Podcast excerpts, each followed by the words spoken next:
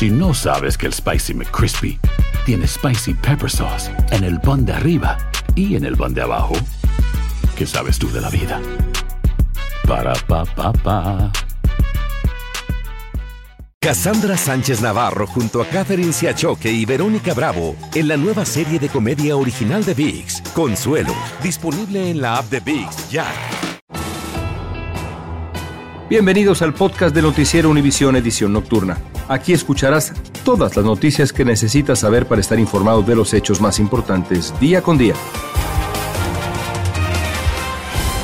Viernes 21 de octubre, estas son las noticias principales. Una corte federal suspendió temporalmente el plan del presidente Biden de perdonar parte de la deuda de préstamos estudiantiles a miles de estadounidenses. Aún debe evaluar la apelación de seis estados republicanos que se oponen a esa ayuda. Las cortes desafortunadamente ponen un obstáculo más para que los estudiantes sigan progresando, sigan adelante. Investiga la muerte de un indocumentado nicaragüense que esperaba deportación en el cuestionado centro migratorio de Aurora, Colorado. Es la tercera muerte que ocurre en esa instalación bajo administración privada. 10.000 inmigrantes deambulan por las calles de un poblado oaxaqueño de apenas 1.500 habitantes esperando avanzar hacia la frontera de Estados Unidos. La mayoría duerme bajo los árboles y cocinan donde pueden. Comienza la edición nocturna. Este es su noticiero Univisión, edición nocturna, con León Krause. Amigos, ¿cómo están? Buenas noches. Espero que su semana esté terminando felizmente. Comenzamos con la decisión judicial que suspendió de manera temporal el plan del presidente Biden de perdonar parte de la deuda de préstamos estudiantiles a millones de estadounidenses, pero millones, ¿eh? El Tribunal del Octavo Circuito determinó que todavía debe evaluarse la apelación de ocho estados republicanos que se oponen a esta ayuda. Esta suspensión deja en el limbo a más de 22 millones de personas que ya habían pedido la condonación de deuda y otros millones elegibles para recibirla. Juan Carlos González nos va a explicar. La decisión de la Corte Federal de Apelaciones del Octavo Circuito es un golpe para el bolsillo de quienes pensaban que por lo menos parte de su deuda estudiantil les sería perdonada, dice esta activista. Las cortes desafortunadamente ponen un obstáculo más para que los estudiantes sigan progresando, sigan adelante.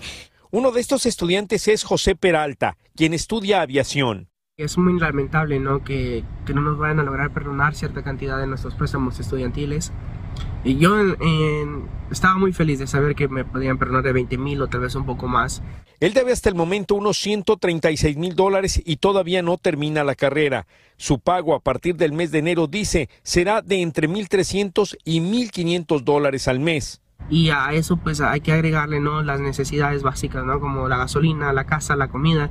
Por eso estaba tan ilusionado en este programa del presidente Joe Biden, el cual comenzaría este domingo a perdonar deudas por préstamos estudiantiles de personas con ingresos menores a 125 mil dólares o parejas que ganen hasta 250 mil dólares anuales. Esto para contrarrestar los efectos negativos de la pandemia. La batalla judicial comenzó cuando seis estados, liderados por gobiernos republicanos, demandaron al gobierno federal por este programa. Se calcula que hasta el momento unos 22 millones de personas habrían solicitado ya que se les perdonaran sus respectivas deudas por préstamos estudiantiles. 22 millones de estudiantes que van a estar en limbo por mucho tiempo. Cabe señalar que esta suspensión es temporal y que el gobierno del presidente Joe Biden tiene hasta el próximo martes para apelar la decisión. En Los Ángeles, Juan Carlos González, Univisión.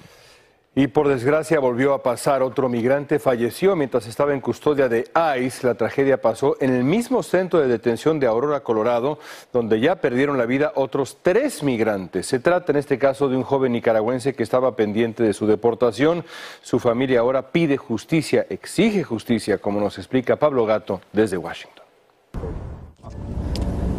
Otro muerto en custodia de ICE en el centro de detención de Aurora, en Colorado. Es el nicaragüense de 39 años, Melvin Ariel Calero Mendoza. Yo quiero, yo pido justicia. Es el clamor de su madre, Lucía Mendoza, desde Nicaragua. Él siendo un chavalo joven. Él no tenía, no padecía de ninguna enfermedad. Es la tercera muerte que se produce en ese centro, que ha sido acusado de maltrato y de no proveer la asistencia médica necesaria. Bueno, es lamentable que no solamente sigan muriendo personas en este centro en específico, pero por todo el sistema de inmigración. Otro detenido acusa anónimamente a las autoridades.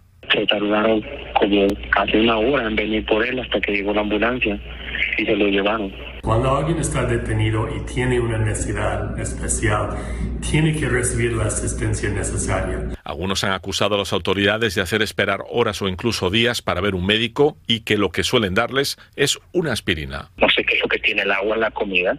Si uno dice que tiene dolor de cabeza, no lo vienen ni lo atiende. Tenemos por nuestra vida que nosotros podamos ver lo siguiente. Según ICE, el nicaragüense murió en el hospital. La autopsia está pendiente para determinar la causa oficial de la muerte. ICE está firmemente comprometido con el bienestar de los que están bajo su custodia y está investigando este incidente. Muertes en custodia de ICE son extremadamente raras, declaró ICE a Univision. Por la mayoría estos centros son centros privados a donde las corporaciones tratan de cortar costos. Me lo manden aquí a Nicaragua para ayudarle cristiana sepultura. Aurora es un centro privado bajo contrato de ICE. ICE afirma que Calero Mendoza entró como indocumentado a los Estados Unidos y que estaba esperando su deportación. En Washington, Pablo Gato, Univision. Y mientras tanto, los migrantes varados en México, sobre todo los venezolanos, están viviendo una pesadilla muy difícil. En San Pedro de Oaxaca, cientos de ellos duermen en las calles y solo quieren que los dejen atravesar el país para llegar a la frontera con Estados Unidos. Pedro Ultreras tiene sus testimonios dramáticos. Están desesperados porque su destino está hoy en las manos de los burócratas de inmigración. La desesperación de los migrantes en este pueblo ha llegado a niveles inimaginables. Nosotros no nos queremos quedar aquí en México, queremos es que nos den paso para... Y es que muchos de ellos llevan hasta cinco semanas en esta población del sur de Oaxaca, viviendo en plena calle, sin comida y sin dinero, y sin esperanzas de que los dejen seguir más al norte. Este es un pueblo de, de, de 1.500 personas, nosotros habemos 10.000 migrantes acá. Este joven venezolano caminaba con un niño dormido en los hombros y una niña en los brazos entre la multitud. No tenía dónde dormirlos por tanta gente, según nos dijo. Ahorita no tengo dónde dormir. Se me acabó el presupuesto para quedarme en un hotel. La casa que es un día 100, 100 pesos diarios. Las autoridades migratorias mexicanas, dicen los migrantes, les prometieron un permiso para cruzar el país, pero deben apuntarse en una lista y esperarlo en este pueblo. Ellos mandaron organizarnos en listas de a 50, por lo menos hace cuatro días cuando yo ¿Cuántas llegué. listas hay? Bueno, ya pasan sobre las 400 listas. Además, los permisos los están dando a cuentagotas, dicen los migrantes, y son solo para llegar a la Ciudad de México y al parecer no tienen mucha validez. Con el permiso no nos garantiza a nosotros que vamos a seguir, porque los rompen, los dañan. Así luce el centro de esta población, inundado de migrantes. Las calles se han convertido en mercados ambulantes. La gente duerme en casas de campaña o debajo de los árboles y cocinan donde pueden. Los miles de venezolanos que continúan en este lugar dicen que a pesar de que Estados Unidos no los está dejando entrar, ellos quieren continuar su camino porque tienen la esperanza de que las cosas cambien cuando lleguen a esa frontera. En Tapanatepec, Oaxaca, Pedro Ultreras, Univision.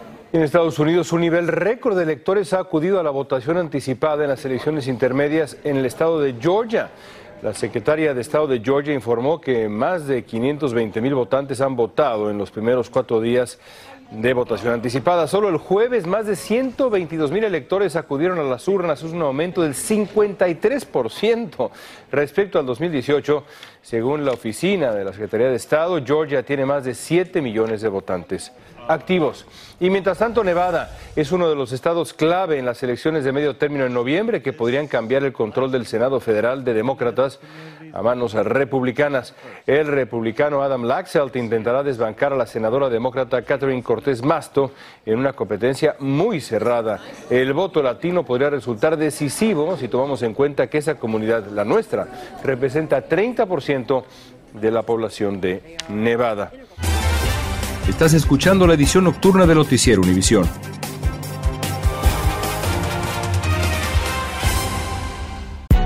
Hay gente a la que le encanta el McCrispy y hay gente que nunca ha probado el McCrispy. Pero todavía no conocemos a nadie que lo haya probado y no le guste. Para pa pa pa. ¿Quieres regalar más que flores este Día de las Madres? The Home Depot te da una idea. Pasa más tiempo con mamá plantando flores coloridas, con macetas y tierra de primera calidad para realzar su jardín. Así sentirá que es su día todos los días. Llévate tierra para macetas Bigoro por solo $8.97 y crece plantas fuertes y saludables dentro y fuera de casa. Recoge en tienda y sigue cultivando más momentos con mamá en The Home Depot. Haces más, logras más. Más detalles en homedepot.com diagonal delivery. Cassandra Sánchez Navarro junto a Catherine Siachoque y Verónica Bravo en la nueva serie de comedia original de VIX, Consuelo, disponible en la app de VIX ya.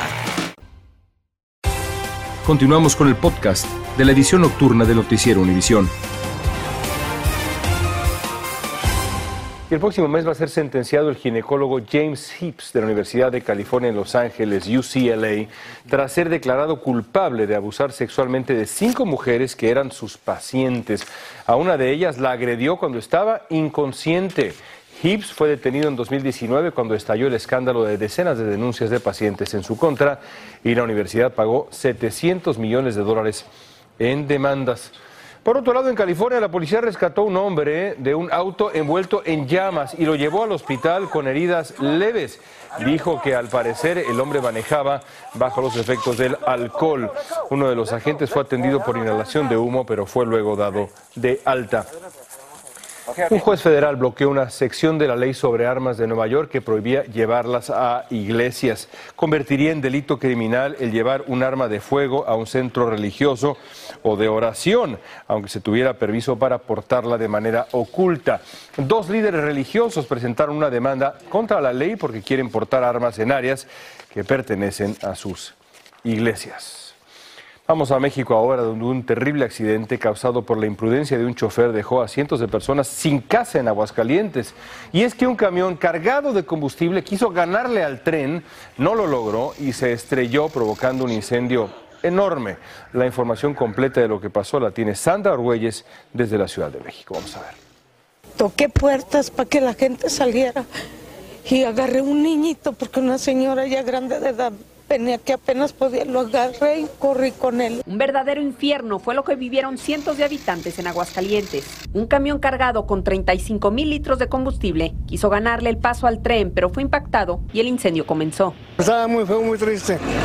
Si hubiera visto que, que dice toda la gente gritaba ya desesperada y todo. Desde las alturas se podía ver la magnitud de la tragedia. En tierra, las calles parecían ríos de fuego. Las llamas nos, nos seguían corriendo se miraba el fuego atrás de nosotros. Por increíble que parezca, no hubo víctimas mortales, solo seis personas intoxicadas por el humo, pero las llamas sí dañaron 300 viviendas y 50 automóviles. Cientos de familias lo perdieron todo. Está muy destruido, ya muy, muy, muy destruido, todo quemado.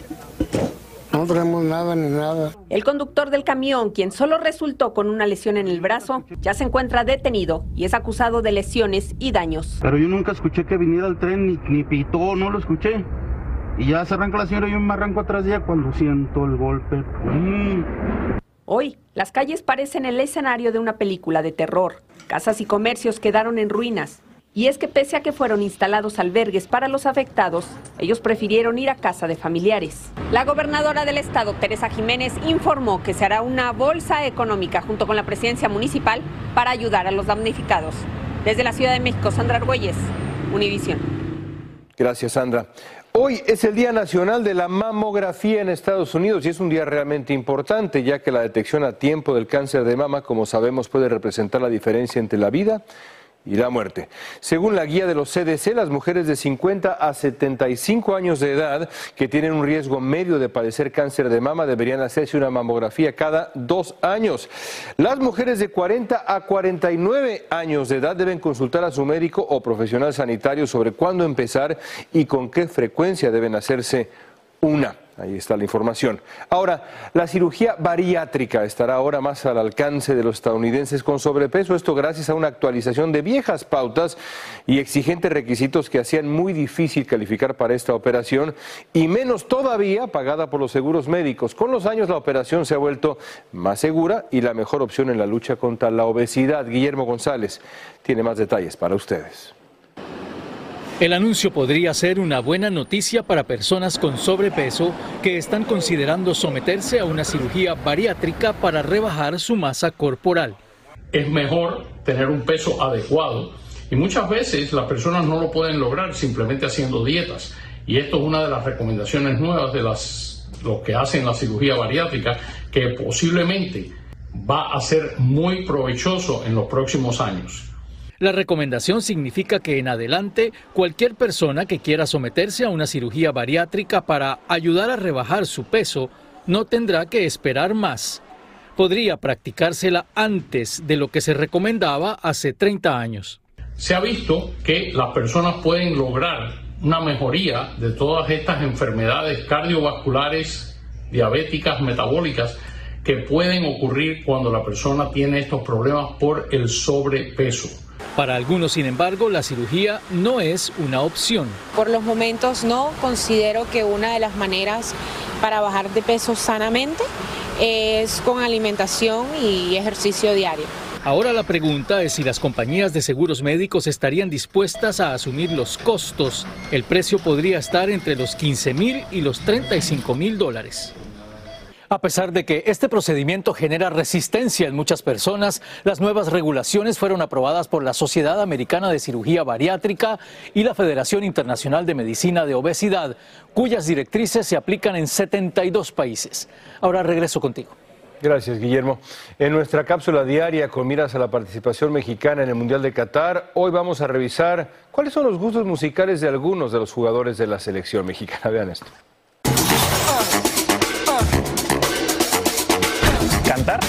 No, no, no, la gente se va a asustar. El pop, yo creo, música pop. Eh, reggaetón y banda. Banda, banda norteña. Ranchero. No sé, escucho mucho alternativo. Escucho mucho rap. Eh, la banda, sí. Fui a un festival que era un concierto de reggaetón en España. En Portugal, con los del equipo, nos tocó un concierto de Justin Bieber. No, es la MS. de Roberto Tapia. No sé si fue de la banda MS, creo. Ah, uno de Bruno Mars. Pues al último que, que, fui hace un mes de Gera MX, sí, que fue prácticamente entré con él y estuve con él, con él al lado del escenario casi. Los últimos dos que fui fue Bad Bunny y Grupo Firme.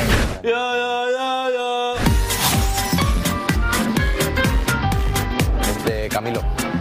La de Ultrasolo puede ser de... Es una de reggaetón también.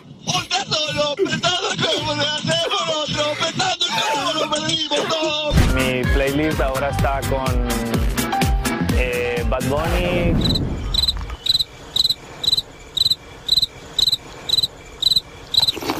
Grupo Firme y Karim León. Grupo Firme, a cada quien me gusta mucho. La casita, la MS, la banda más. En este momento, volver, volver de Vicente. Debe ser de Grupo Firme, yo creo.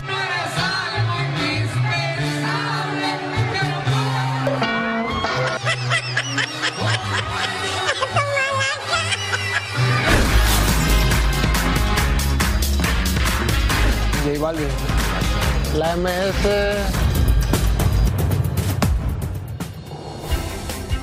Gracias por escucharnos. Si te gustó este episodio, síguenos en Euforia, compártelo con otros, públicalo en redes sociales y déjanos una reseña. Si no sabes que el Spicy McCrispy tiene Spicy Pepper Sauce en el pan de arriba y en el pan de abajo, ¿qué sabes tú de la vida? Para, pa, pa, pa. Cassandra Sánchez Navarro junto a Catherine Siachoque y Verónica Bravo en la nueva serie de comedia original de VIX, Consuelo, disponible en la app de VIX ya.